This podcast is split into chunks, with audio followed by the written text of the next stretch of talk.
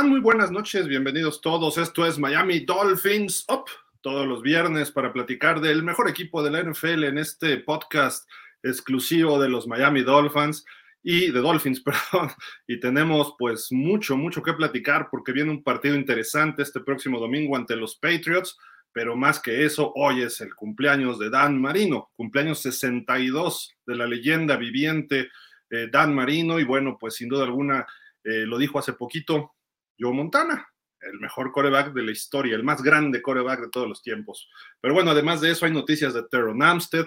Les voy a presentar unos videos tanto de la línea ofensiva de Tua, de Tyreek, Teron Amstead, de Dan Marino, en fin, pues vamos a empezar. Primero que nada, bueno, pues si alguien sabe cantar las mañanitas y que se ha entonado, adelante, yo no.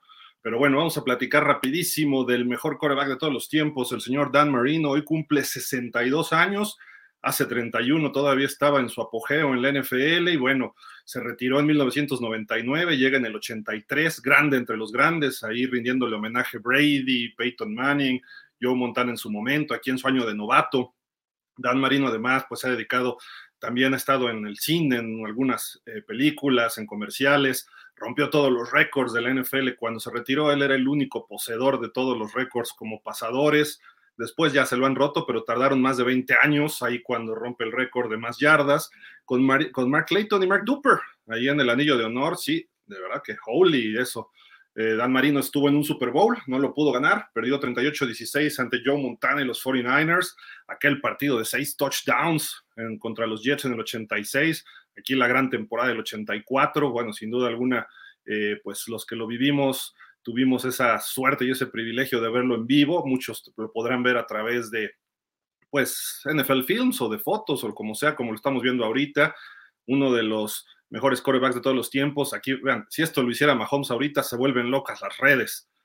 ¿Qué es? Touchdown, por supuesto, señor Marino. Y ahí ven este clase de pases con Bruce Hardy en su momento. Eh, pues no se puede decir otra cosa del señor Daniel Constantín Marino Jr., que merecida carrera. Joe Montana lo calificó como el más grande coreback de todos los tiempos.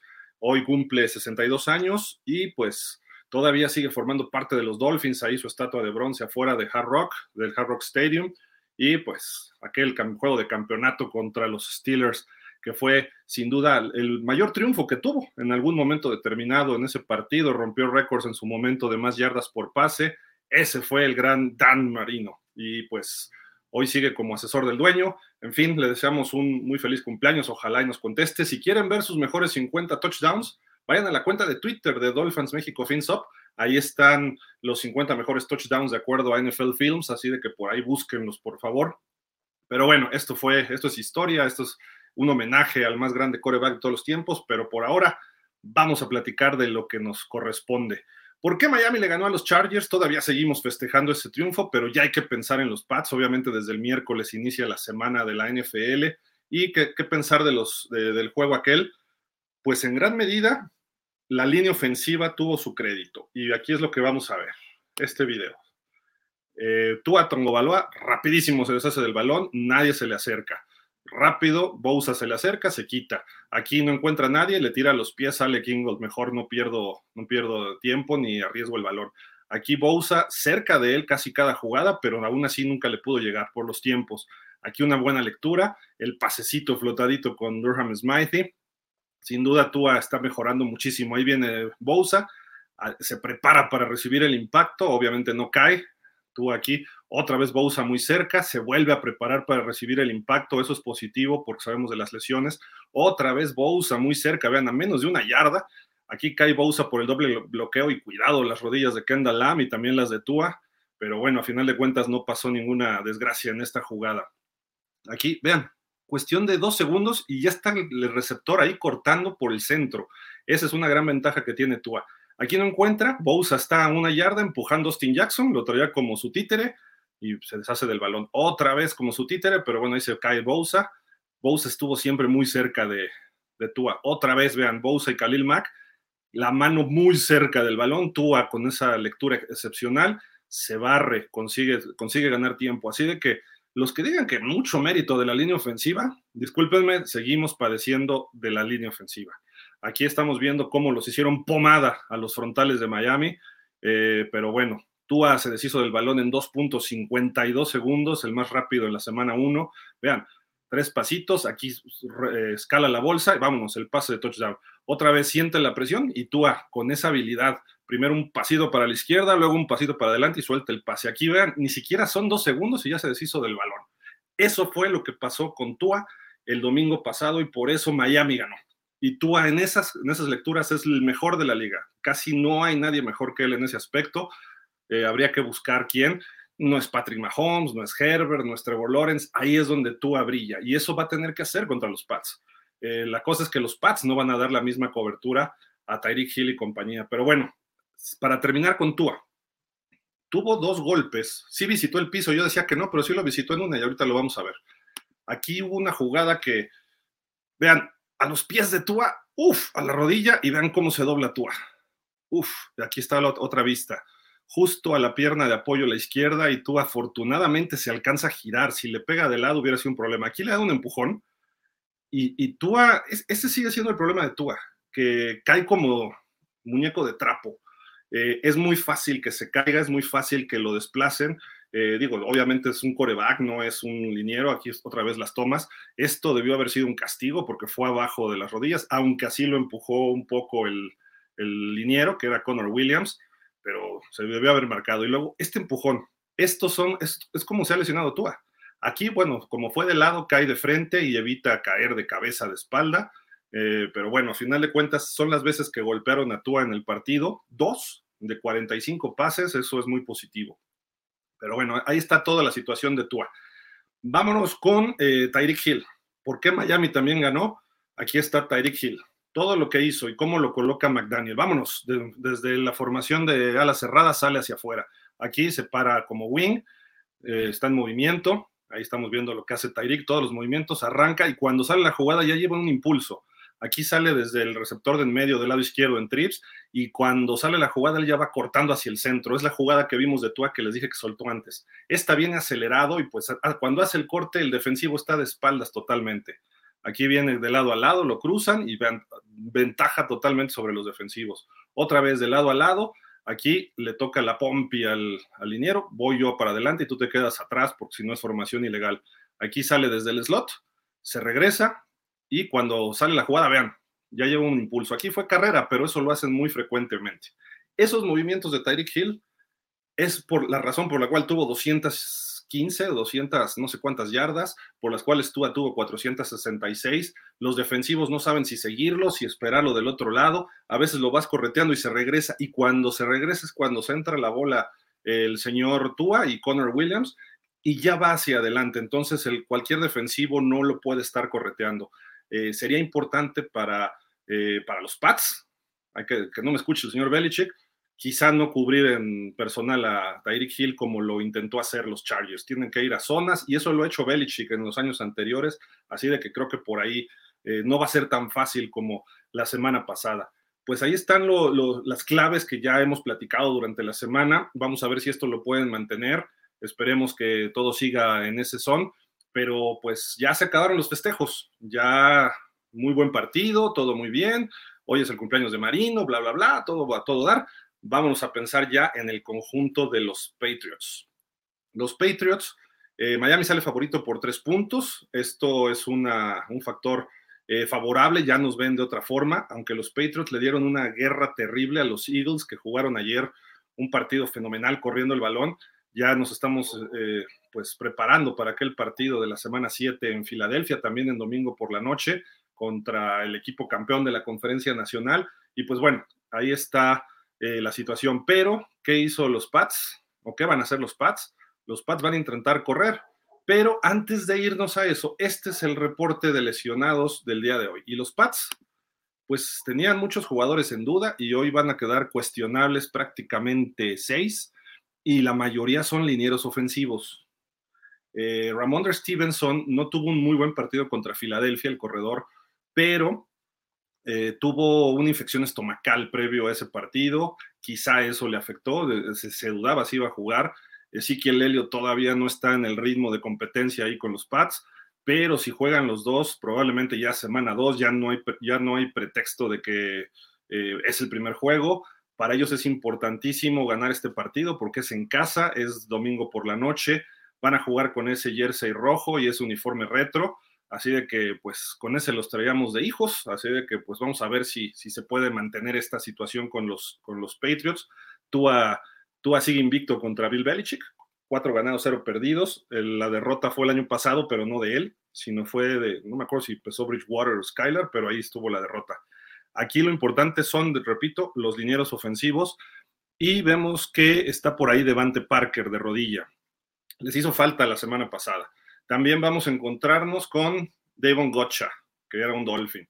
Vamos a encontrarnos con Mike Gesicki, que era Dolphin. Y Devante Parker probablemente juegue, está cuestionable, pero probablemente pueda haber algo de acción y lo necesitan porque Kendrick Bourne solo no puede. Y Mac Jones tuvo un buen partido de más de 300 yardas eh, si pueden correr el balón a Miami como lo hicieron los Chargers, eh, va a ser un partido interesante. No hay que darlo por, por ganado este partido así nada más porque sí.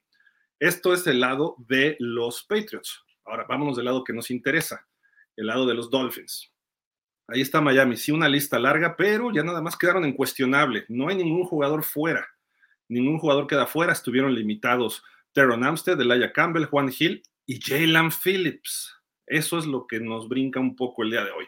Hoy tuvo una pequeña lesión en lo que es la espalda. Vamos a ver, esperemos que pueda jugar porque si no están los linieros ofensivos de los Pats, Jalen Phillips y Bradley Chubb se pueden dar un agasajo. Es un verdadero buffet tratando de hacer capturas sobre Mac Jones todo el domingo por la noche. Pero bueno, esperemos que esté bien Jalen Phillips. Los demás entrenaron al full de Bonnie Shane, va a jugar. Xavier Howard, que, tiene un problema en el pulgar, va a jugar. Brandon Jones ya entrenó al full también, eso es muy positivo. Raheem Monster también está al full, aunque no entrenó él el pasado miércoles. Jalen Waddle, que estaba también en limitado el miércoles, ya entrenó al full. Y Connor Williams entrenó los tres días. Así de que pues ahí está el reporte de lesionados de los Dolphins para lo que será el partido del domingo por la noche. Darren Amstead, cuestionable y justamente vámonos con él, porque Teron Amstead está en decisión del día del juego. Así lo anunció hoy el señor Mike McDaniel. Eh, dice que ha hecho buenos movimientos, que ha tenido prácticas esporádicas, así como dice limitado, no ha estado al 100%. Y de, de, hecho por aquí tenemos también un video que sacó, me parece que Omar Kelly. Déjenme ver, sí, Omar Kelly. Y aquí tenemos los videos del que se vio hoy en el entrenamiento por parte de Teron Amstead. Ahí se ve sin jersey rojo, lo cual es positivo. Los de jersey rojo son los que no puedes tocar en el entrenamiento, así como vemos a los corebacks atrás. Estuvo con jersey rojo miércoles y jueves, hoy ya no. Eso indica, es un buen indicador. Eh, él dijo que se siente bien, él dijo que está muy contento con lo que hizo la línea ofensiva el pasado domingo, que fue espectacular y que confía en sus compañeros. Ahí lo vemos, pues, en disque calentando, payaseando un poco con Robert Hunt. Pero vean, aquí son los famosos arrancones y se ve bastante bien, a pesar de tener eh, la lista de, lesión, de lesiones completa, lo vemos ahí bailando, está haciendo, pues, aflojando el cuerpo un poco. Probablemente, yo personalmente creo que va a jugar. No sé si sea la situación real, esperemos que esté bien, que se cuide, pero muy probablemente lo vamos a ver el próximo domingo contra los Pats. Así de que, pues, son los reportes hasta el momento.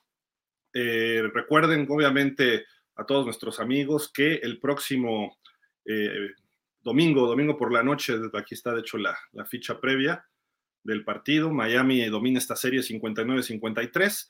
Los Dolphins favoritos por tres puntos. Hemos ganado cuatro de los últimos cinco. Los Pats van a jugar con ese casco y ese logo que era hermoso. No sé por qué lo cambiaron, pero bueno, es bronca de ellos. Y pues eh, será importante para Miami. Sería el primer duelo divisional de visitante no se puede dar el lujo Miami de perder este partido.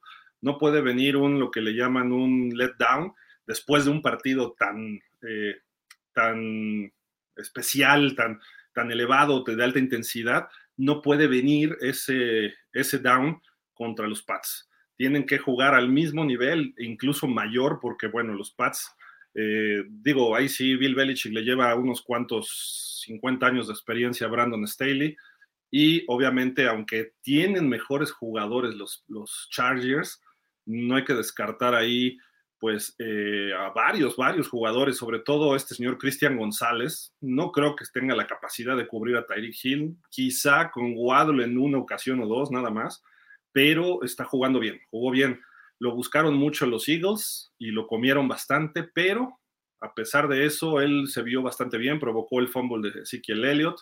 Eh, es un novato, obviamente, pero eh, hay que estar muy, muy pendiente de, esta, de este jugador.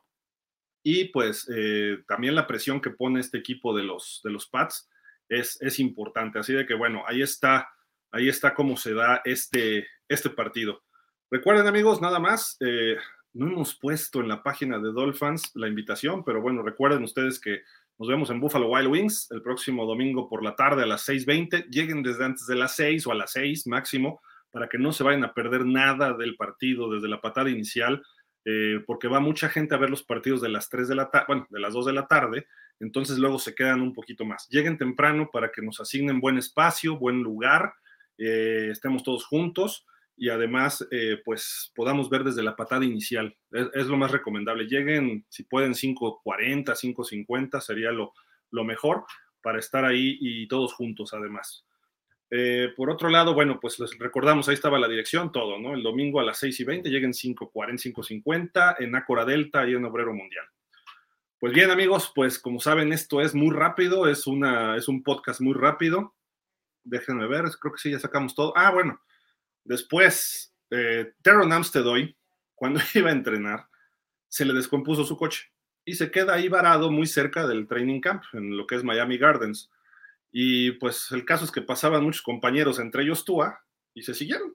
Mm, o sea, Tua lo entrevistan y dice, sí, pues yo pasé y vi, se me figuró que era Teron, pero dudé y me seguí. Dice, creo que soy muy mal compañero porque su coche estaba descompuesto, estaba ahí orillado y me seguí, dice, pues ya cuando llegué me dijeron, sí, sí, no, no ha llegado, pues se les compuso el coche aquí muy cerca, pero pues digo, eh, no, no, se reconocieron quizá en la calle, también un jugador tan popular como Tua o como cualquier otro de los Dolphins, en Miami todos los, casi prácticamente a todos los conocen, pues si te paras en la calle puede ser algo que llegue mucha gente, ¿no? Y Miami Gardens no es lo más adecuado, pero en fin, Teron Amstead pudo llegar al entrenamiento, Tua llegó, y este, espera verlo, espera verlo tú el próximo domingo. Eh, Kendall Lamb parece que está sano totalmente. Dijo Mike McDaniel que no sabe quién va a poner de guardia izquierdo todavía, que sigue viendo ahí esa opción. Si juega Terron, a lo mejor Kendall Lamb se va de, guardia izquierdo, pero eh, probablemente se repita con Isaiah Wynn. Habrá, habrá que ver, habrá que ver quién alinea ahí el próximo domingo. Pues bueno, amigos, eh, voy a leer algunos comentarios. Y ah, bueno, nada más, otra cosita, para que vean cómo son los fans de los Jets. El equipo, bueno, vimos lo que pasó el lunes con Aaron Rodgers, tercera jugada, se rompe el tendón de Aquiles, ya lo operaron y dice que se va a recuperar y además está prometiendo que vienen cosas, había una recuperación pues express. Así que está muy interesante lo que está declarando desde el hospital el señor eh, Aaron Rodgers, lo operaron ahí en Los Ángeles, un doctor especialista, el que también operó a Kobe Bryant del tendón. Así de que, pues, si Kobe Bryant pudo regresar y jugar de esa forma que jugó, creo que Aaron Rodgers no va a tener mayor problema, aunque, pues, está más grande de edad Aaron Rodgers. Y un coreback sí necesita mucho el movimiento de pie, y si no, pregúntenle a Marino. Pero bueno, eh, regresando con los fans de los Jets, pues son finos y distinguidos. Esto salió en la transmisión.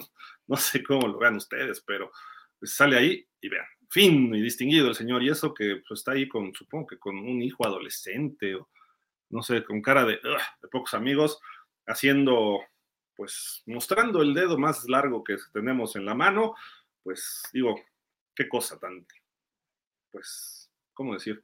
Despreciable, qué cosa tan triste por parte de ellos, ¿no? Pero en fin, ni hablar. Eh, pues vámonos rapidísimo para que se vayan a sus noches mexicanas, para que puedan echarse un pozolito, para que puedan eh, disfrutar de este viernes 15 de septiembre. Y pues por acá tenemos algunos comentarios. Vamos a leerlos para ya irnos. Un pozolito nos caería bien, ¿no? Jesús Miranda Guadarrama. Saludos amigos, esperamos buen partido el domingo y un triunfo de equipo grande. Sí, yo creo que sí. Dice Juan Carlos Reyes, amigos Dolphins, un gran saludo, muy grato momento en Buffalo Wild Wings. Ojalá podamos celebrar una victoria más contra los Pats. Sí, yo creo que sí. Ahí vamos, ahí vamos. Lo lógico es que sí. Dice Miguel Ángel Muñoz, saludos Gil, mayor razón para brindar de la independencia y cumple de Dan the Man. ¿Cierto? ¿Cierto? Refugio García, buenas tardes Dolphins Hill y happy birthday to the man. Dice por acá Daniel Berry, ay, perdón, le di dos clics. Ahí está. Hey, ¿qué hubo, Daniel? Pero le vas a Pittsburgh, pero bueno, gracias por, entrar acá. José Pablo Gómez Gil, buenas noches, Gil. Por favor, no olvides darnos el resultado del juego contra Pats. ¿Mm? ¿Cómo? El resultado del juego contra Pats. el pronóstico será Va a ganar Miami, ¿qué les dije? 31-27. Va a estar bueno el juego. No va a ser tan fácil como creíamos. Eh, yo creo que va a ganar Miami 31-27. Tua va a tener un partido bastante, no, no tanto como el anterior, pero va a ser bastante bueno.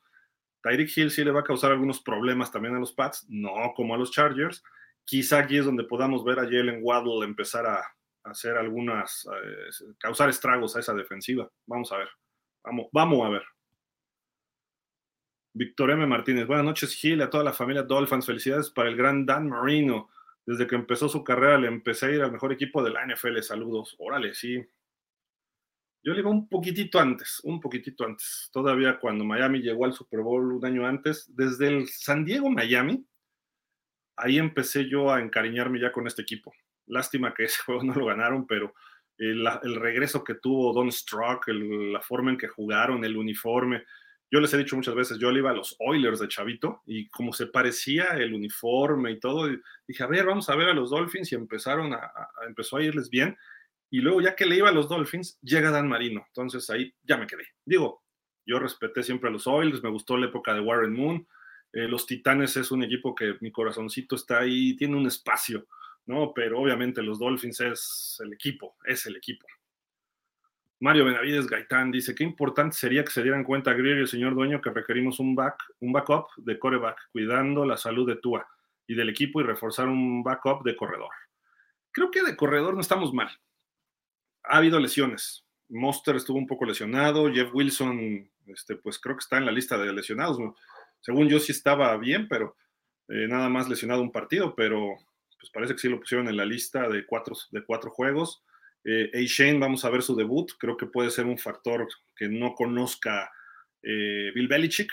Eh, Brooks pudiera aportar ahí. Y obviamente, salvo Nahmed. Creo que si juegan ellos cuatro, se tiene eh, variantes, variantes. Raheem Monster va a ser el de cajón. Su relevo inmediato sería Jeff Wilson en caso de que estuviera. Salvo Nahmed es un cambio de ritmo y Devon Shane creo que va a ser especialista eh, para situaciones de tercera oportunidad o lo van a buscar quizá por aire, en espacios grandes, no lo van a meter entre los tackles, como a Monster, como quizá Ahmed, pero Shane puede causarle daño a los Pats y es un factor que no conoce Belichick. Digo, lo puedes estudiar de college, pero no sabe cómo lo, va a utilizar McDaniel. Creo que por ahí puede ser. Puede ser. Yo, no veo tan mal el, grupo de corredores en, conjunto. De, de, línea ofensiva, así, bueno, de backup, pues sí. Esperemos que Tua se mantenga los 17 partidos. Eh, esperemos que, no tengamos que ver ni a Skylar, bueno, ni a Mike, a Mike White, ¿no? Y a Skylar, por favor, que no se pare en el terreno de juego, porque no, no, no, con la pretemporada que nos dio, imagínenselo ya con un partido contra Filadelfia, como jugó ayer Filadelfia, ¿no? Este, o contra Kansas, no, no, no, eso sí no, no lo quiero ver. Pero Mike White, esperemos que tampoco se pare en el terreno de juego, que Tua esté la mayor cantidad de jugadas, los 17 partidos, más los playoffs y hasta donde lleguemos, ¿no? Pero bueno, en fin, sí, estoy, de acuerdo. Eh, repito, esperemos que Tua no caiga. Ahorita ya estamos entrando en territorio peligroso para Tua. Tua no ha aguantado más de cuatro juegos por temporada, cuando ya se lesiona. Eh, afortunadamente los Bills los vemos en el cuarto, que son los que lo han lesionado los últimos dos años. Eh, Cincinnati le apagó las luces, pero ya venía tocado contra Buffalo. Entonces, los Bills son golpeadores. No, no, no, no, no fue un golpe lo de Aaron Rodgers, fue hasta cierta forma circunstancial y mala suerte, pero los Bills vuelven a lesionar un coreback, ¿no? Ese es el punto. Eh, los Pats van a ir tras de Tua. Eh, así como los Chargers estuvieron muy cerca, así de que el mérito no fue de la línea ofensiva, ojo, y ya vieron los videos. 2.5 segundos y estaba Bosa allá junto a Tua. Y del otro lado estaba Khalil Mack. Tua tuvo que dar ese pasito para adelante y mandar pases o soltarlo antes. Estaba, estuvieron muy cerca y eso fue de los 45 pases, 30 estuvo muy presionado y en los otros 15 estaban relativamente cerca. Entonces, afortunadamente no hubo sacks y afortunadamente no hubo golpes eh, en el suelo, algún, el golpe sí, que el de la rodilla sí se vio medio de mala leche. Y también tiene que cuidarse un poco tú. Lanza el pase y si ve que hay mucho tráfico, hazte para atrás. Salte de, los, de los golpes. E, eso es, eso es recomendable en los corebacks. Hay corebacks que lo hacen por default. Eh, ojalá y empiece a hacer también eso porque te pueden caer en las rodillas, ¿no? Y, es muy dado, el coreback lanza y se queda, y hasta se queda con la pierna ahí. Vimos a Tom Brady, vimos a Carson Palmer, les llega el jugador justo ahí. El de Carson Palmer fue casi simultáneo, pero el de Tom Brady acababa de lanzar y ¡pum! se le avientan ahí. Todavía pudo haber hecho algo más Brady, pero se quedó ahí. Hay corebacks que se quedan hasta posando, ¿no? Así de que, ah, lancé el pase. Lanza el pase y te echas dos, tres pasitos para atrás, o, si tienes gente atrás, hasta uno para adelante, porque también te pueden caer de lado, ¿no? Son, son drills que haces y que tienes ese sexto sentido, el, ojo en la nuca, y algunos corebacks lo tienen, Marino lo tenía, lo, tiene, lo tenía Kurt Warner, eh, Joe Montana, o, estamos hablando de grandes, y Tua lo tiene, pero pues hay que evitar lo más posible, ¿no? Dice Mario Benavides, perdón Gil, buenas noches, no te preocupes, buenas noches, aquí ya, ya nos conocemos, o sea, no, no, pasa nada. Dice Fer 1, buenas, Brady, el mejor reporte. Bueno, ah, Brody, perdón. Dije, Brady, ¿qué, pasó? buenas, Brody. El mejor reporte es que tú y el chito están bien. Sí, sí, sí. dije, ¿qué hago? ¿Cómo que con Brady? Rafael Jara, saludos, familia Dolphins, abrazo a todos. El domingo a seguir creciendo. Correcto. Jesús Delgado, saludos. Mario Benavides dice, tú tiene que ser constante y no dar un mal partido y retroceder. Sí, es, es, peligroso este juego. Este juego no es un juego de trampa porque los Pats no es mal equipo, pero después de que tienes un juego tan bueno, viene una tendencia siempre a, ese, ese bajón. Entonces hay que tener cuidado. Tua tiene que tener mucho cuidado. Y no solo Tua, tiene que tener cuidado McDaniel. ¿Por qué? Porque si tratas de hacer lo mismo, que es la, o sea, es el sentido humano te sale algo bien y lo quieres repetir en tu trabajo, eh, cuando uno juega su cáscara, eh, en los jueguitos, lo que sea, lo que hagas en la vida, que lo haces bien, tu tendencia es repetirlo. Ah, me salió y lo repito. Y contra Bill Belichick no puedes estar repitiendo así. Esa es, esa es la, disyuntiva. Bill, Belichick, cuando ganan su primer Super Bowl los Pats, estaban enfrentando en la temporada al Greatest Show on Turf, que es, eran los Rams de San Luis les ganó, les ganó, no es cierto, ganó San Luis, ya ni me acuerdo, pero hay un video de NFL Films que en la temporada se ve que de repente empiezan los Rams a hacer sus jugadas y se acerca Bill Belichick con Tylo, con Lawyer Milloy, con todos sus corners y con su lapicito acá de carpintero y todo y les dice, este juego se llama Incuts. Los Incuts son todos los cortes hacia adentro, como su nombre en inglés lo dice porque así jugaba el Greatest Show on Turf. Y Miami así juega. Como Miami podría ser el, Greatest Show on South Florida ahora, ¿no? Porque sí, hay mucha, hay mucha más velocidad que ese equipo, hay mucha explosividad, entonces eh, ya lo vimos. Cuando empieza a correr eh, Waddle, ya viene con un impulso. Saca el balón Tua y, este, Tyreek Hill explota cinco yardas y hace su incot y, y cruza todo el campo. O lo hace Waddle y Waddle hizo varias este, trayectorias este, cortando el, cruzando todo el campo, perdón, a 15, a 10 y hasta 20 yardas. Hubo en la última serie de la segunda, del segundo cuarto, viene un pase como de 15, 20 yardas de Tua con él. Y esos son los famosos incots, aunque sea cross. Entonces, los jugadores tienen que estar esperando ese incot. En ese mismo Super Bowl, Bill Belichick le dijo a todos sus defensivos, póngale un catorrazo a cada receptor. Ningún receptor puede salir de la línea de golpeo, ni Isaac Bruce, ni Torrey Hall, ni Asahir Hakim, ni este Ricky Proel, y mucho menos Marshall Falk, no pueden salir de, a gratis a correr sus trayectorias. Y cuando salían, ¡pum! Por lo menos un llegue. Y lo mismo pasó, si se acuerdan, en el Super Bowl 48 con los Incots de los Broncos de Denver contra The Legion of Boom. Eh, cuando estaba ahí Cam Chancellor, este, ya no me acuerdo quiénes eran, este, Richard Sherman, el otro era, bueno, en fin, ese equipo que era muy bueno también de los Seahawks, se dedicaron a pegarle a Welker, a Demarius Thomas y hasta al cerrado que era un grandote también, este, también se a Thomas. En cuanto salían tantito a su trayectoria, ¡pum! con todo. Y después estaban dándole, este, o sea, recibían el balón y ya llegaba el, el guamazo, o sea, ya sabían a dónde iba el pase, estaban muy bien leídos. Eso lo sabe hacer o lo sabe aplicar y lo sabe eh, enseñar, pues obviamente el señor Bill Belichick. No va a ser fácil a Belichick, mm, sí se le ha ganado últimamente, pero muy cerrado. Nos ganó muy cerrado el año pasado con corebacks chafones, pero eh, con Tua, a lo mejor pues, el partido no, no, no, significa que Tua va a hacer otra vez 400 yardas y va a lanzar 36 puntos, perdón, tres touchdowns. A lo mejor lanza dos y corremos por ahí a otro. Eh, en fin, no va a ser tan libre como el primer partido y obviamente vienen ajustes. ese es el problema. Y puede venir un mal partido de Tua. Sí, sí puede, sí puede ser. No, lo, no hay que descartarlo. Eh, la línea ofensiva ya vimos, si, si Tua no encuentra a quién mandarle los pases rápido y bloquean todos los incots, vamos a tener problemas. La línea ofensiva ya la vieron.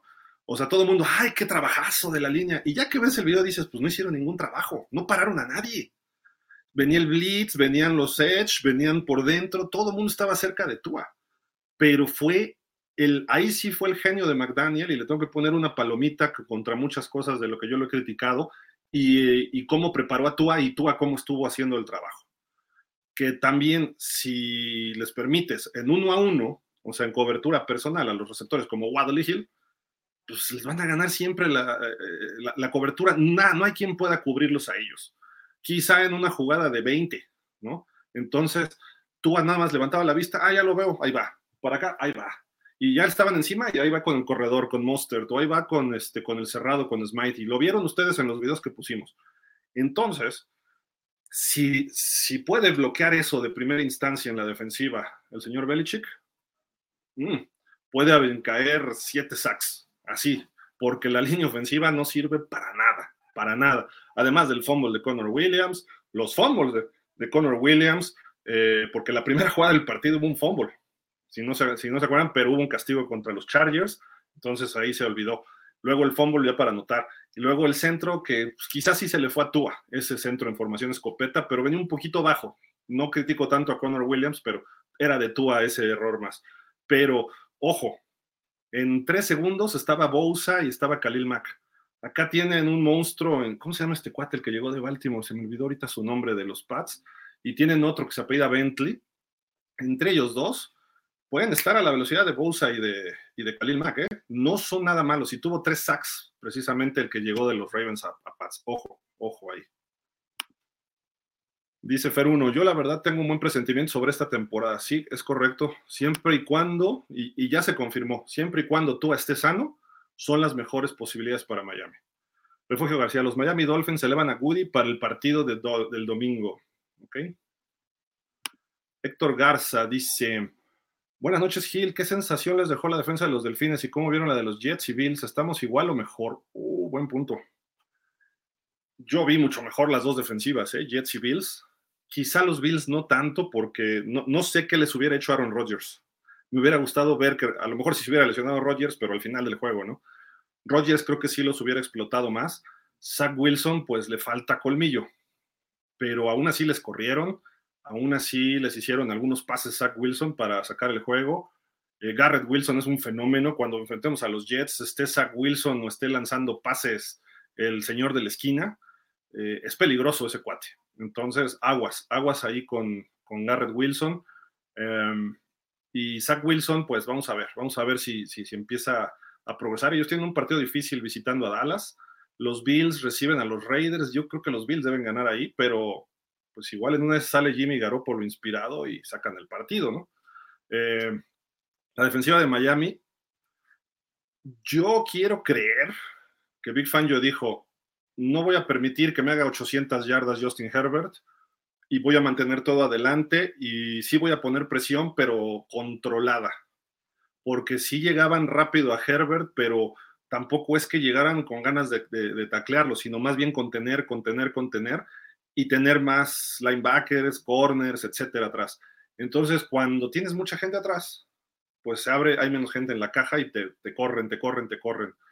Y pues la línea ofensiva de los Chargers es muy buena. Entonces, aprovecharon, hicieron un buen esquema ofensivo. Los Chargers jugaron por nota. No hay que menospreciarlos. No entregaron el balón. Miami lo entregó dos veces. Eh, uno regalado por los árbitros, que era interferencia, pero bueno, y el otro fue un error mental de Connor Williams y de, y de Tua pero o sea, si, si vamos a justificar, al final de cuentas fueron dos entregas de balón. Ninguna costó el partido. La primera podía haber sido más pesada. La segunda, Miami paró y después la siguiente jugada Tua fue directo otra vez a atacar al mismo corner que era JC Jackson y vámonos, touchdown, ¿no? O sea, se levantaron ante eso sin problema. Eh, los Chargers hicieron muy buen plan de juego, corrieron muy bien el balón. Los Pats eso van a intentar. Si, si no jugara Jalen Phillips, creo que pueden ser un poco más aéreos. Si jugara Devante Parker, creo que pueden ir por aire más. Ojo, porque los alas cerradas también nos hacen daño. Y ahí está Hunter Henry, tuvo un partidazo. Y Mike Gesicki tuvo tres recepciones, una cosa así. Nos pueden aplicarla de...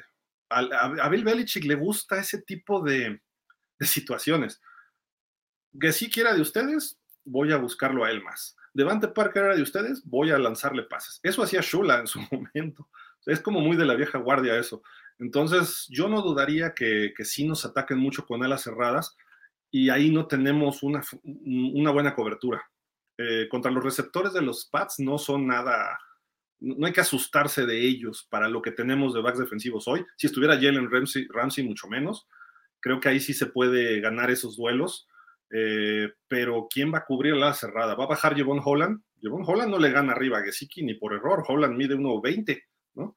Este, Brandon Jones pudiera ser, si está sano, parece que ya entrenó y todo, ¿no? Entonces, ahí puede ser el duelo y nos pueden estar explotando con el ala cerrada, con el ala cerrada, correr por el centro con Rabondre Stevenson, un pasecito pantalla Ezekiel Elliott, eh, en fin, eso nos pueden estar manejando el partido y correr, correr, machacar a la defensiva, cansarla. Entonces hay que parar el juego terrestre de inmediato y poner mucha presión sobre Mac Jones. Esa es la clave, porque atrás sí tenemos con que, si estamos encima de Mac Jones, va a haber intercepciones o va a haber pases incompletos, bateados, etcétera, ¿no? Pero hay que estar encima de él. Ojalá Jalen Phillips esté bien de su espalda para que juegue. Entonces, ¿qué defensiva está mejor? Yo vi mejor Jets. La defensiva de Jets se ve fuerte. Eh, no, también las tres intercepciones no son tanto mérito de la defensiva e incluso ni el fumble que entrega Josh Allen. Josh Allen estaba errático y Josh Allen quizá estaba hasta conmocionado porque le dieron dos cats en la cabeza y a él no le hicieron el protocolo, ¿no? También. O sea, a nomás lo tocan así ya protocolo. Y este cuate le dieron un azotón y en otro cayó de cabeza al piso primero y pues no, digo no porque mida dos metros y esté fuerte, significa que la, cabeza es lo mismo, ¿eh?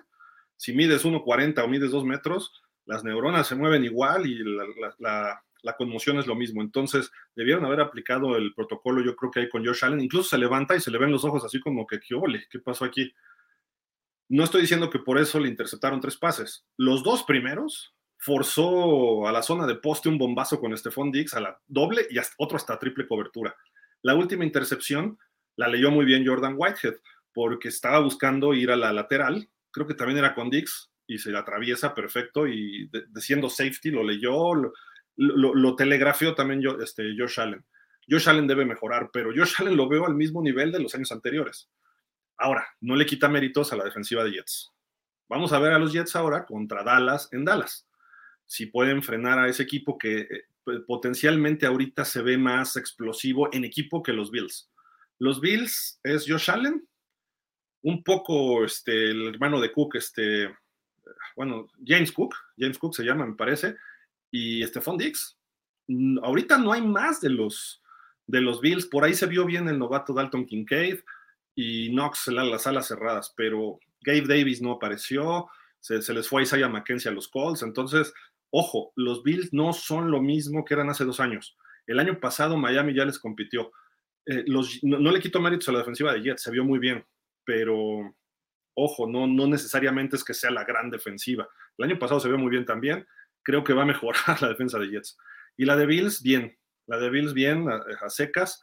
Eh, pero Tua como que también ya les ha encontrado la fórmula de cómo hacerles daño. Miren, no, no, no, no lo debo decir, pero yo creo que Miami puede ponerse 6-0. Le, debe ganar a Pats, debe. No necesariamente es un partido fácil. Eh, yo creo que es un juego ganado sobre Denver en casa. Si fuera en Denver podría haber más problemas, pero creo que debe ganar Miami sin problema en casa y le puede ganar a los Bills. Le puede ganar a los Bills en Buffalo por primera vez desde no sé cuándo. Después viene creo que Carolina y Gigante. Se puede poner 6-0 cuando nos toque enfrentar a Philly. Obviamente mm, es difícil, pero a lo mejor un 5-1. Vamos a poner eh, de ejemplo que pudiera perder Miami uno de estos cinco juegos que siguen. Yo antes dudaba. Y cuando ya vi cómo jugaron contra Chargers, la motivación cambia, el equipo ya piensa y tiene confianza, Tua se ve bien. Entonces eso ya no es lo mismo de lo que vimos en pretemporada. Ojo, entonces Miami puede estar 6-0, ¿eh? Y por ahí dicen, es que ya los, me, dijo Javi, los ponen en el Super Bowl. No, no, no, nadie ha puesto al equipo en el Super Bowl. Simple y sencillamente festejamos un gran partido con tintes históricos por parte de Tua y Tyreek Hill. Eh, Tua me impresionó como, y bueno, ya me había demostrado eso, se comete un error y se recupera. Y lo hizo, viene una lesión muy, tres lesiones muy fuertes el año pasado y este año se presenta con los Chargers sin miedo. Y, estaba Bousa junto a él, estaba Khalil Mack, dos tipos que son brutales, ¿no? Entonces, el cuate, pues no sé si a lo mejor ya dice, pues si me van a pegar, que me peguen y yo voy a jugar a lo que voy a jugar, o, el tipo tiene ese, ese temple. Y lo hizo y además lanzó 400 yardas, la intercepción yo no lo culpo en nada a él, el pase iba a una zona correcta, viene una interferencia y obviamente queda de frente el, receptor. Si, no hubiera hecho interferencia, Berrios disputa el balón y a lo mejor termina incompleto. Pero bueno, en fin, a lo que voy es que la defensiva de Miami, pues quiero creer que Fangio se dedicó nada más a, evitar los bombazos. Y cuando ya tenía que hacer la chamba, Justin Herbert dijo, vamos tras él. Vamos el blitz con, ¿quién fue? Needham? No, Coho. Luego vamos, hizo un blitz retrasado también, ahí sí creo que fue este, Jevon Holland.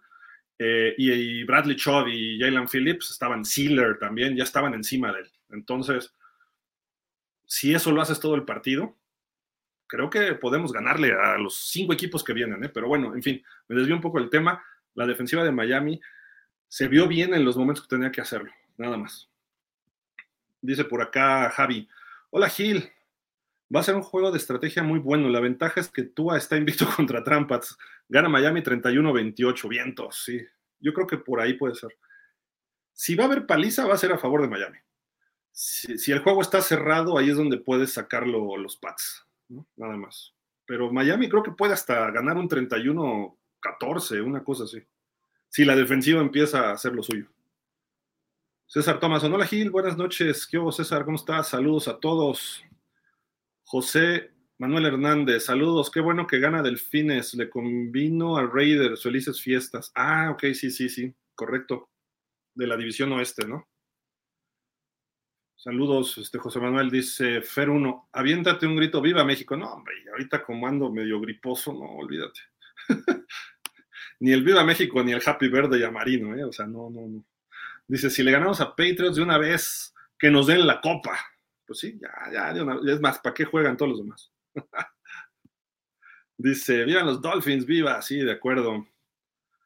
Carlos Ayala, Gil, buenas tardes, saludos desde Mexicali, eh, de donde son los cachanillas. Ah, ok, ok, sí, gracias, me aclaraste del otro día, correcto. Cumpleaños de Dan Man, Mr. Marino. El juego del domingo va a estar bueno, pero con la pena, Pats no trae nivel. Híjole, Carlos, yo creo que los Pats no están tan mal, ¿eh? Los Pats no están tan mal hay que tener cuidado, no, no es un partido que ya ganamos, hay que trabajarlo. Ponchivisión Alvarado, buenas noches, vamos a ganar, feliz cumpleaños a Dan Marino, la mayoría le vamos a Miami por él. Correcto. Sigue por acá José Manuel Hernández. Yo le voy a Raiders, van a transmitir el de Raiders Bills, semana 2, saludos. Este, no creo, es a las, es a las 11. No creo, este, si, si hay alguien más para entrarle, les, lo, pondremos, pero no creo. La verdad, no, no. Esas horas a lo mejor estoy con lagañas todavía. Señor Peje, gracias por no cambiarnos el horario. O sea, de veras. César Linares, pronóstico médico de Phillips. Salió en la lista de hoy. Sí, problema de espalda. Está cuestionable. Yo creo que sí juega. No sé si todo el partido. Ahora, si no juega Phillips, ahí puedes meter a Van Ginkel y te quedas con Long y con Baker de linebackers interiores y tienes a Tyndall ahí de posible relevo de cualquiera de ellos dos. Y Van Ginkel puede cambiar. A lo puedes dejar de ala defensiva o lo puedes poner de linebacker externo. Entonces hay, hay con qué este, cubrir un poco a Jalen Phillips. No hay tanto problema, pero Phillips sí es, es, yo creo que este año es su año. Esperemos que esté sano, no, no, no, no vaya a empezar con problemas.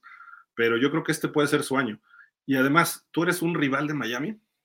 Así como nos estaban llegando Khalil Mack y Bosa, tenemos a Chubb y a Phillips. Entonces creo que podemos generar problemas nosotros a, los, a las ofensivas rivales. Y más a un coreback como Mac Jones. Si a Mac Jones le pegas una o dos, ya no es tan certero. Es más o menos el caso de Tua. ¿No? De estos corebacks de Alabama tienen, eh, cuando todo va marcha bien, ahí van bien. Cuando empieza a haber problemas de golpes y de fútbol, ahí ya no es tan fácil para ellos, ¿no? Pero yo creo que sí va a estar jugando. Eh, si no jugara, no hay problema. Eh, pronóstico, no sé, no lo sé. Este, digo, creo que viajará, creo que estará el día de. Yo creo que él y Teron Amstead van a ser los dos decisión del día de juego. O sea, así ya de que una hora antes que tienen que dar los activos, a lo mejor ahí es donde vamos a ver si juega o no juega. Damián Lascano. Saludos, Gil. Buenas noches. El juego es en Foxboro. Si es así, cuidado si llueve Dolphins por siete. Por siete, órale. Este, sí es en Foxboro, pero pues, no sé si ya pasó el huracán en todo el noreste. Esperemos que sí. Dice Fer 1, si tú pasa esos cuatro partidos sin lesionarse, se convertirá en Super Saiyajin Tua, será imparable. Sí, el buen Tuajitsu le dicen, ¿no? Ahora, Tuajitsu. Este, si, está sano, mira, eh, ha ganado en su carrera entre el 60 y el, casi el 70% de sus juegos. Entonces, yo, yo decía más, pero ya, ya vi los números y está creo que en 68 o 69% de juegos. Creo que Tua nos, nos da muy buenas opciones. No necesariamente es un coreback élite. Sí, se vio muy bien el domingo, ok. Eh, pero no necesariamente es el coreback que él va a decir, me echo el equipo al hombro y vamos a ganar y viniendo de atrás contra la defensiva de los Jets. Mm, si Miami tiene que hacer eso, puede haber problemas con una defensiva como la de los Jets. Imaginemos lo que llegara al Super Bowl. Enfréntate a Filadelfia, San Francisco, la defensiva de Dallas en el Super Bowl, ahí es donde puede tener problemas Tua. Y eso es hablando de la conferencia nacional. En la americana no hay tantas defensivas tan... Kansas no, no, me espanta mucho su defensiva, aunque es eficiente. Eh, los Bills ya dijimos, los Jets creo que son peligrosas. Pittsburgh cuando empiece a funcionar, eh, tuvieron varios lesionados. Eh, Cincinnati tampoco es así de mucho miedo su defensiva. Creo que la de Cleveland es más peligrosa. Los Ravens puede ser peligrosa. Ah, los Chargers era peligrosa. Y ve, ve lo que salió. Em, no sé, los, los, Jaguars no es tan peligrosa la defensiva. Ah, pues creo, que hay posibilidades si Tua se mantiene sano. Eh, puede ser que se enrache y que lleguen sanos todos, no, nada más Tua, ¿eh? que, que, ya esté Jalen Ramsey para diciembre y enero, que Xavier Howard no se lesione, que Jalen Phillips no empiece con problemas, eh, que Terron Amstead esté sano los 17 partidos también. Por ahí leí que está disponible Lyle Collins. Yo no sé qué espera Chris Greer para contratarlo. Este tackle derecho que era de los Cowboys y que ahora anda con, los Bengals, creo que está de agente libre. Si es eso el caso, pues no, no sé qué esperas, tráetelo, ¿no? Es 10 veces mejor que Austin Jackson y eso él jugando mal. Austin Jackson lo vi, lo vieron en los videos, ¿eh? Porque todo el mundo, ay, qué bien jugó Austin Jackson, controló a Bousa. No, no lo controló. Bousa hizo lo que quiso con él. Lo que pasa es que Tua estaba, fum, fum, fum, fum, o sea, agarraba el balón y vámonos. Un pasito para atrás y el pase. Desde la escopeta, obviamente, ¿no? Y Khalil Mack del otro lado, a Kendall Lamb también se lo trajo de hijo. Entonces, este, Tua tiene que seguir manejándose. Tua tiene que estar muy alerta. Ese es el, ese es el punto, el Tuajitsu. César Luna, Valdovinos, Go Venga, Dice Manuel Antón, ¿cómo estás? The Legion of Boom, que debió haber ganado dos Super Bowls, pero no hubo Beast Richard Sherman, Earl Thomas, Cam Cancel, Brandon Browner, Walter Thurman. ¿Quién es ese? Byron Maxwell, correcto. Saludos, gracias. Qué bueno que hay gente que piensa en mi mala memoria ya. Pero bueno, yo me jactaba de tener buena memoria, pero ya se me olvidan muchas cosas. Si alguien me puede decir cómo se llama el Edge de los Patriots, el que llegó de, uno es Dawon, algo así, Bentley, que llegó de, perdón, ese, lo tienen los Pats, el otro, el que llegó de los Ravens. Por favor, díganme cómo se llama ese cuate. Ya me quedé con la duda. Dice Refugio García, surgió un video viral de Lil Franco apodado Minichita, haciendo su mejor imitación de Hill. Lil Franco mostró su propia velocidad y movimientos rápidos en un patio de un vecino. Ah, que le fue llevar su, su jersey, ¿no? El chita, sí, correcto. Dice por acá, Miami, mientras vestía con orgullo una camiseta de Hill, el video fue filmado por su padre Frank Crawford y llamó la atención del receptor abierto de los Dolphins. Sí, muy, muy, muy bueno. Por lo menos está este, quitándose un poco ese estigma del sape que le dio a un señor en la Marina, ¿no? Fer 1, Gesicki será el nuevo Gronkowski. Esperemos que no. Digo, mira, los dos touchdowns de los Pats, que los anote Gesicki y me voy contento. Y ya Miami que meta 31 o más. Manuel Antón dice, y que presionen también con los safeties a Hill y Waddle, haciéndole 2-1, es peligroso con cobertura de zona, pero este es el año de nuestro Dexter. Y tú, Asano, vamos con todo. Fabián Rodríguez, no hay que confiarse ni contra Pat ni contra Broncos. Sí, no, de acuerdo, se tiene que jugar. Eh, vienen dos coaches que saben hacer las cosas. Y sus staff también, aunque más joven el de los Pats ahora, alrededor de Pelichick. Pero Bill O'Brien sabe hacer la chamba. Los hijos de Belichick, pues ahí Belichick les va asesorando, ¿no? Que son de linebackers y de backs defensivos. Eh, y Sean Payton quizá no tenga un muy buen staff en Denver, pero él puede, puede manejar los partidos bien. No, no, no es, no es así, pero ya analizando los, los partidos y Miami debutando en casa contra Denver, solamente una vez nos ha ganado Denver en Miami, fue cuando Tim Tebow hizo dos, tres milagros al final. Eh, normalmente los tenemos de barcos ahí en Miami. Los Pats se le ha ganado cuatro en los últimos cinco, pero no deja de ser un rival peligroso. Dice José Manuel Hernández. Por último, hacen resumen en general de cada jornada de juego que termina cada semana. Eh, es pregunta, eh, no, fíjate que es este, el lunes, los lunes tenemos el programa de pausa a las 5 de la tarde y ahí hacemos este, el resumen, análisis de los partidos, por qué ganó tal partido, cómo se vio tal jugador, tal equipo, etcétera. Principalmente los equipos más relevantes o representativos en México, entre ellos está Miami, Pittsburgh, Dallas, San Francisco, eh, Raiders, son los partidos que los, los Pats son los equipos que más vemos, ¿no? Si juega Tampa Bay contra Carolina, pues digo, hay fans, no, no menospreciamos a nadie, ¿no? Pero sin Brady, cosas así, y Carolina, pues tenían transmisiones alguna vez en México en español, pero pues no, este, no es un equipo de arraigo, ¿no? De, mucha afición en nuestro país. Quizá los Broncos, Green Bay, y es lo que más nos dedicamos el, el, lunes, ¿no? a, analizar estos equipos. Dice Manuel Antón, tú has ganado el 76% de los partidos que empieza y termina. Lo malo es que bajó el porcentaje por los que salió lesionado. Bueno, lo que pasa es que ahí cuenta como titular, ¿no? O sea, también es parte del... E, e, es la única estadística que dices, ok, te lesionas y te cuenta, ¿no? O sea, gana. El problema es cuando te lesionas, das de cuenta Aaron Rodgers, le va a quedar como ganado el juego de lunes y jugó tres, tres, tres este, snaps, ¿no? y le cuenta con una victoria en su carrera. Pues eso no tiene chiste. Eh, pero Tua, por ejemplo, jugó como un cuarto, cuarto y medio contra Cincinnati y terminó perdiendo Miami, pues la derrota para él. el juego contra los Bills se, perdió, no, se ganó, se ganó, pero regresó. Contra los Packers eh, lo dejó ganar, bueno, iba ganando y después lo, lo, conmocionaron y no sabíamos nadie ni él y se terminó perdiendo, ¿no? Gracias, Javi, Matt Judon. Gracias, gracias. Sí, sí, sí, sí, gracias. Perdonen ustedes. De repente, este, cuando se deja la memoria, ya uno rebasa los 50 años, como que ya no es lo mismo. Fabián Lascano, Gil es bueno el tackle ofensivo de ex vaqueros y Bengals. El tackle derecho, de verdad, 49 es, le echó el ojo, el punto flaco de 49 es tackle derecho. Sí, este Lyle Collins. Es que a los Niners se les fue McGlinchy a Denver. Entonces sí, ese, cuate podría caer en Miami bien. sería el ideal de tackle derecho, porque además es su posición. Y pues a lo mejor te traes un centro, está Ben Jones, tráete a Ben Jones y a Lael Collins. Con eso les digo que Miami sería contendiente mientras Tua se mantenga de pie, porque mueves a Connor Williams de guardia izquierdo, Terron Amstead que juegue cuando pueda y cuando no lo cubres con todos los demás.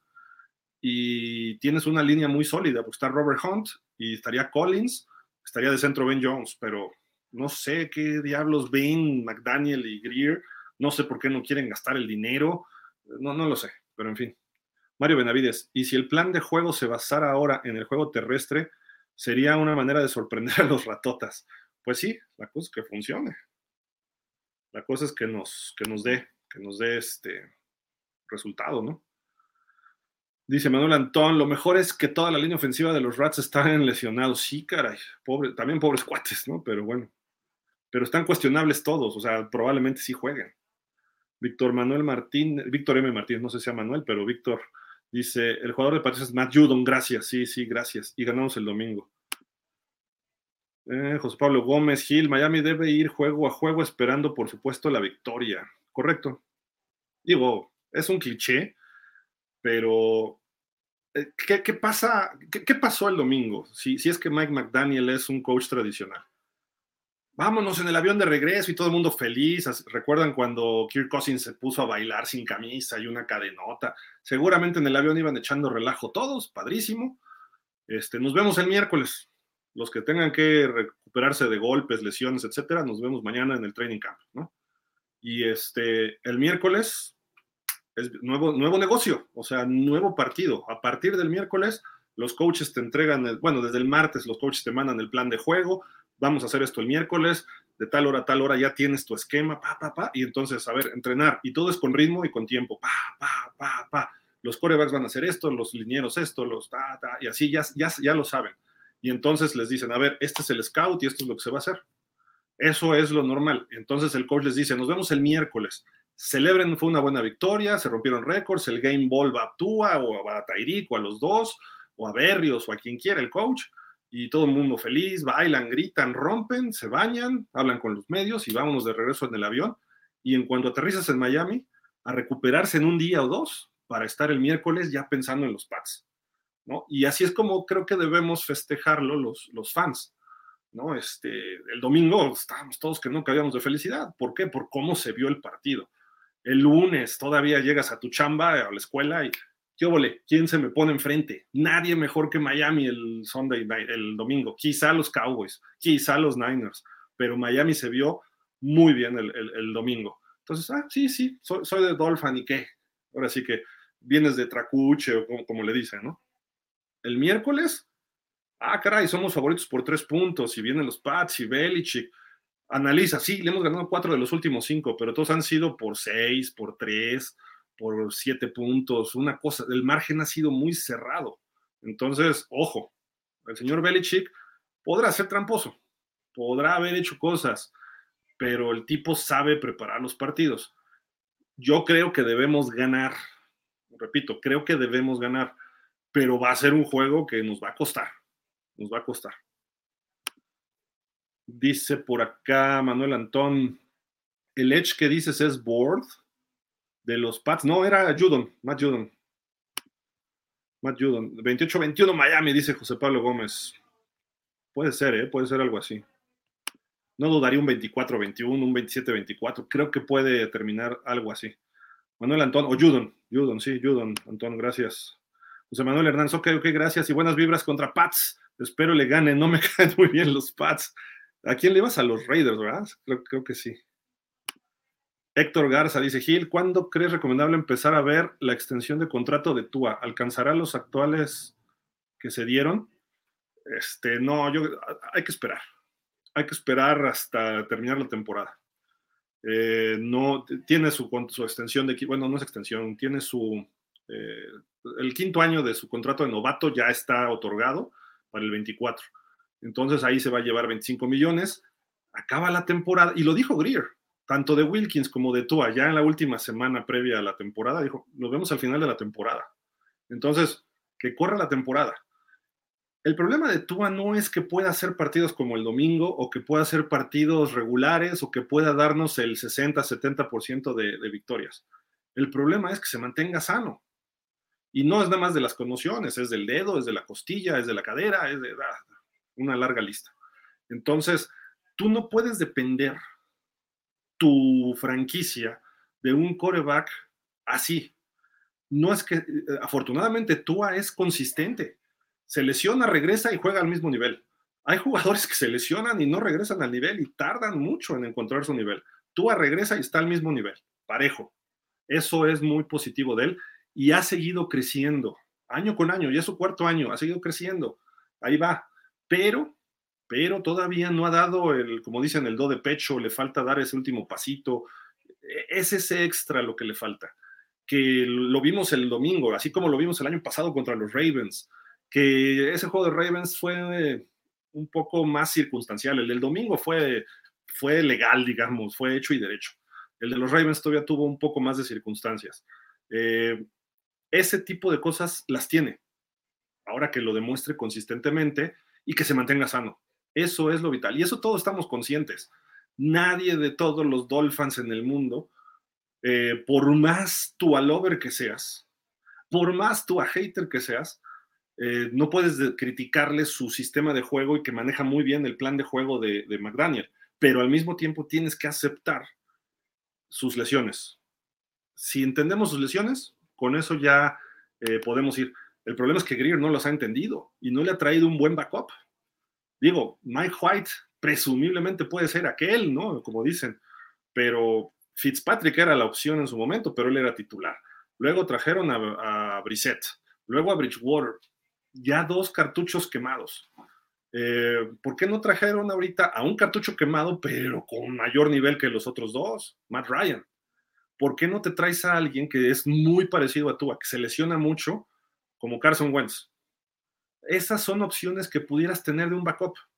No digo Nick Foles, porque Nick Foles sí es medio errático, ya, ya en sus últimas épocas. Entonces, eso es lo que tendrías que hacer para cuando se lesionara Tua, entra este cuate y no se note un cambio radical. E, esa es la cuestión. Dice Mario Benavides, es lo que no me agrada de Greer, la tibieza y lo superficial al tomar oportunidades de contratar jugadores disponibles. Mira, va con todo, pero a veces en posiciones que no es una necesidad. Eso es lo que a mí no me gusta. Quizás sea parte de su sistema de negociación, porque si tú tienes una urgencia, ¿qué es lo que pasa en una negociación? Pierdes. Si yo tengo una urgencia de dinero y llego a pedir chamba y te dicen, este, ¿cuánto piensas ganar? ¿qué es lo que vas a decir? Pues lo que sea.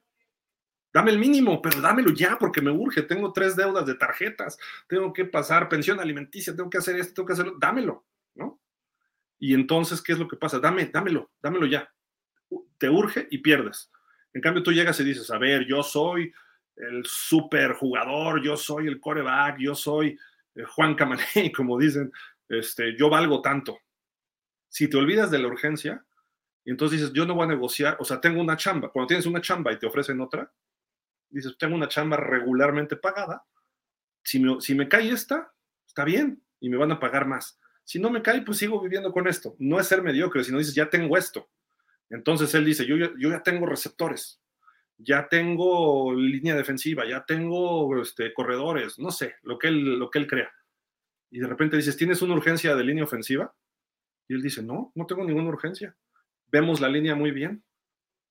Si, dice, él dijo que no tenía urgencia de corredores, ¿por qué trató de hacer un trade por Saquon y por qué empezó a platicar con Jonathan Taylor? ¿No? Pero fue la imagen que él dio de no tengo urgencia. Entonces, son parte de las negociaciones que hay que entender un poco a Greer, pero yo sí creo que deberíamos, desde marzo dije, linieros, linieros, linieros, linieros. No solo el Tuajitsu va a funcionar, no solo el plan de juego de deshacerte del balón rápido, necesitas echarte un pase de 7 segundos atrás de la bolsa. No sé si vieron ayer a Jalen Hurts. 9 segundos, 9 segundos detrás de la bolsa de protección. Increíble, increíble. Pero bueno, en fin, yo creo que es, es tibieza y no, o maneja con eso, porque cuando quiere un jugador de verdad, va y ataca y hace negociaciones muy buenas. Eso es lo positivo de Greer. El problema es que a lo mejor no ve lo que vemos nosotros y, dice, mejor, si tengo una urgencia no la atiendo porque si la atiendo me voy a, voy a perder en la negociación, entonces atiendo algo extra. ¿El año pasado era necesario Bradley Choff? Pues no. Y lo trajo. Eh, Tyreek Hill, pues sí era, ya estamos viendo que sí era necesario y nadie lo esperábamos. Terron Amstead fue una buena negociación, pero ya no nos salió como debía, ¿no? Tantas lesiones y muy caro. Entonces, este, hay que ver, ¿no? Ciertas cuestiones de negociación, cómo, ahora sí que cómo se mueva cada quien. Iván Hernández, esperemos una victoria, que los demás pierdan Jets y Bills. Yo creo que Jets debe perder con Cowboys y Bills va con, en casa con Raiders. Yo creo que ganan los Bills. pero apretadón, ¿eh? No creo que tan fácil. Y Sergio Calvente dice, tampoco es bueno quemar todas las naves en los primeros partidos, es mejor ir ganando apenas y sufriendo para no quedarnos sin nafta. Esa película que ya, vi, ya lo vimos. Despacio y seguro es mejor. Saludos. Sí, pero un buen inicio después, ahora sí que después ya no lo frena nadie. ¿eh? Si empieza 6-0 y dominando y barriendo, la gente va a decir, ¿qué hubo con este equipo? Entonces, ya un 6-0 muy difícilmente te quedas fuera del playoff. El año pasado tuvimos 8-3 y estuvimos a punto de no, no calificar. En 9-2 en el 93, cuando Marino se rompe el tendón de Aquiles y nos quedamos fuera. Eh, perdimos los últimos cinco, Miami perdió cinco y apenas ganó el último, o sea, casi se repite ese 93. Eh, estoy de acuerdo en que no muestres todas tus, eh, tus cartas, pero tienes que salir a ganar cada partido. Tienes que tirarle a la temporada perfecta, tienes que ganarle a cada rival y hay triunfos que valen más moralmente. Todos valen una victoria, ¿no? Incluso los divisionales y si le ganas a Filadelfia o si le ganaras a Kansas, ah, es un triunfo. Uno, súmale uno en la columna de la W, se acabó. Pero imagínate si le ganas a Filadelfia, en Filadelfia un domingo en la noche. ¡Pum! Y llega 5-1 o 6-0, te pones 7-0 o 6-1 y ganándole a Filadelfia, la liga va a decir, los Dolphins van. Y además el problema es, bueno, no el problema, la ventaja para Miami es que cuando, fíjense, ay, les tenía una imagen que se me olvidó. Bueno, en ESPN, los pronósticos previos con los Chargers, no, hombre, Miami no tiene con qué ganarle a los Chargers, no, hombre, esto no, no, no, no, nada, nada, ¿no? Incluso muchos Dolphins, yo tuve mis dudas, iba y venía. Cuando dijeron que Teron Amstead no jugaba, dije, uy, se va a complicar más. Se puede, pero va a ser más difícil y hicieron lo difícil, ¿no? Pero en ESPN solo, solamente la conductora, una tal Sam, no sé cómo se apellide, dijo, los Dolphins. y este, creo que por acá lo, lo guardé en este, en mi celular, déjenme ver. Por aquí lo tengo, para que lo vean así de una vez. Ay, ¿dónde quedó? quedó? No, no lo guardé. Lo vi, pero no lo, no lo guardé. Pero bueno, en fin, todos así como que, no, pues ya, ya perdieron y bla, bla, bla. Y ve lo que hicieron. Entonces, bien, y ahora, esta semana todos, es un jugador que no se puede cubrir, Tyreek Hill, y Jalen Waddle casi tampoco. Tua es magistral, cuando la semana pasada lo estaban acribillando, ¿no? y decían que no iban, no iban a ganar. Yo tuve mis dudas por Terron, no tanto por el resto del equipo, pero dije, híjole, sin Terron va a estar difícil y se sacó. Entonces creo que por ahí va la situación y pues ahora, imagínate si le ganas, vamos a suponer que le ganas a Pats, te pones 2-0 y llegas a estar 3-0 contra los Bills, la, el partido se va a un partido estelar. No, es bueno, pero se va a un partido estelar porque es en Buffalo, los Bills ya perdieron uno, Miami llegaría invicto, suponiendo que los Bills ganen los siguientes dos. Sería un partido que va a definir cosas al final en la división. Y suponiendo que lo ganes, cuando llegues con Filadelfia, Filadelfia se ve que va a seguir invicto un rato. Entonces, a lo mejor llegas invicto contra Filadelfia y Filadelfia está invicto. Híjole, sería un choque de poder a poder. Entonces, cambia la mentalidad y ya creen en sí mismos los jugadores. Eso pasaba con los Dolphins con Shula a veces eran jugadores regulares y con Shula de repente funcionaban eh, pues jugadores que en ningún otro equipo hubieran resultado. En Miami resultaban, perdón, este, tenían partidazos. Entonces creo que por ahí puede ser el, la situación, ¿no? Pero en fin, pues eh, no sé si creo que ya vamos a acabar. Este, ya no hay comentarios. Perfecto, vámonos, porque esto se supone que era de 20, 30 minutos. Llevamos una hora. Eh, pues nos vemos en el Buffalo Wild Wings el domingo. Los que puedan ir, ahí estaremos a partir de las 6 de la tarde. Calcúlenle si pueden un poquito antes para estar juntos. Y eh, ah, por acá tenía la imagen en la computadora, no era el celular. Pero bueno, en fin, no importa. Ya les platiqué lo que decía la imagen. Y pues muchísimas gracias, pásenla bien, feliz, eh, feliz día de la independencia, feliz grito de la independencia, viva México, feliz cumpleaños a Dan Marino y que Miami le dé un triunfo sobre los Pats de rojo desquitando esa final de conferencia del 85, de que nos ganaron los Pats vistiendo de rojo en el Orange Bowl y nosotros todos de blanco, con Tony Eason, con eh, pues Tony Collins era corredor, este, ¿cómo se llama? Craig James, Irving Fryer, eh, André Tippett. Hay que, y ese año le, íbamos a ganar el Super Bowl a Chicago, pero se nos atravesaron los Pats. Yo creo que Miami ahí se confió, pero en fin, muchísimas gracias a todos, pásenla bien, nos vemos el domingo y si no nos vemos en Buffalo Wild Wings, acabando el partido, abrimos la charla dominical, así de que estén pendientes, por favor. Cuídense muchísimo, no excedan hoy. Está lloviendo, quien vaya al Zócalo a dar el grito, pues cuídense muchísimo y pues nos estamos viendo. Gracias y nos despedimos como siempre diciendo fins up. Cuídense, hasta la próxima. Bye.